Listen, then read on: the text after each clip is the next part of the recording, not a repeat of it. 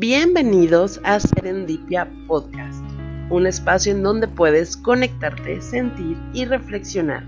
Un podcast creado por Esther de Alba.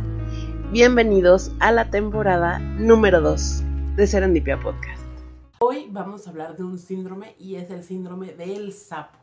Entonces, si les interesa saber de qué trata este síndrome, vamos a comenzar.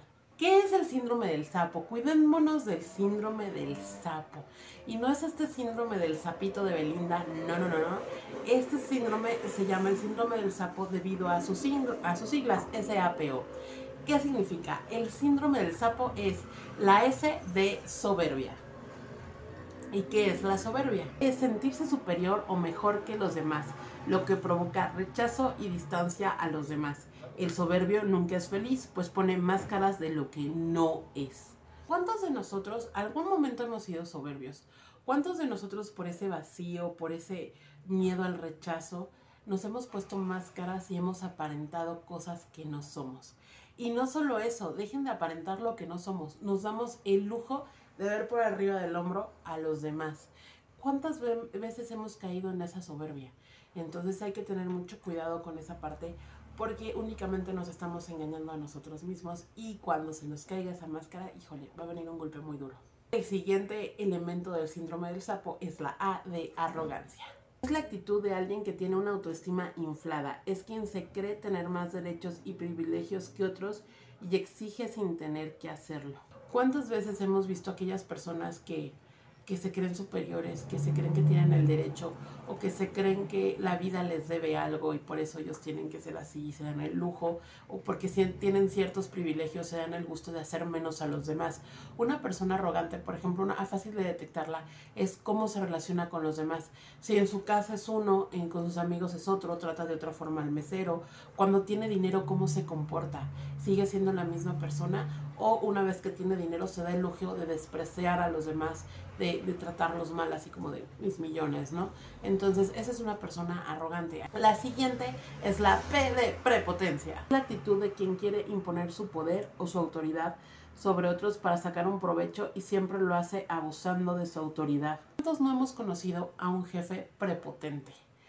¿Cuántos no hemos conocido que cuando les dan tantito poder ejercen injusto dominio, empiezan a ser tiranos, empiezan a hacer cosas que tú dices, triste gente tan prepotente, sangrón o payaso, de otra forma que no puedo mencionar porque me censuran el video, este, hemos conocido, ¿no? ¿Cuántos, a, a, cuántos de nosotros nos han dado tantito poder, tantitos privilegios y ya nos sentimos como que el suelo no nos merece? Ya queremos empezar a, a mandar a todos, ya queremos empezar a organizar y eso no es ser un líder, eso no es ser un buen jefe. Entonces, hay que tener mucho cuidado cuando nos den tantita autoridad, tantito poder, de no caer en esa parte de prepotencia o de abuso de autoridad. Y por último es la O de obstinación. Es aquella persona bastante terca, la que siempre se encierra en su propia opinión, no escucha ni atiende las ideas de los otros, alguien encerrado en sí mismo. ¿Cuántas veces nos han dicho a nosotros, Esther, por ahí no, Esther, estás mal, esa idea es incorrecta? Y ahí va uno bien terco, ¿no? Entonces, hemos rayado en esa obstinación, en no querer escuchar consejos. El no querer escuchar un consejo es ser una persona obstinada y cerrada.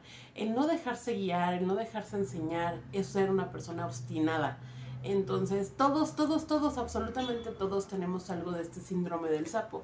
Hay algunas características que unos les tenemos más elevadas, otras que de plano a lo mejor ni siquiera tocamos ese punto, ¿no?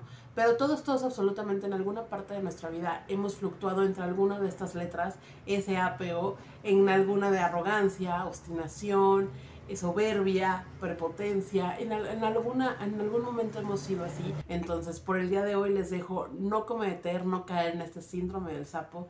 Si ustedes están, háganse un autoanálisis y vean en qué cositas estamos cayendo este, en cuanto a este síndrome. Me encanta que hayas llegado hasta el final de este episodio. Espero que lo hayas disfrutado. También recuerda que puedes seguirnos en mi página de Facebook como Somos Serendipia Podcast. Ahí encontrarás mayor información sobre nuestros invitados y sobre nosotros. Puedes seguirme en Instagram como arroba soy de Alba. Muchísimas gracias y nos vemos en el siguiente episodio. Cuídense mucho. Bye.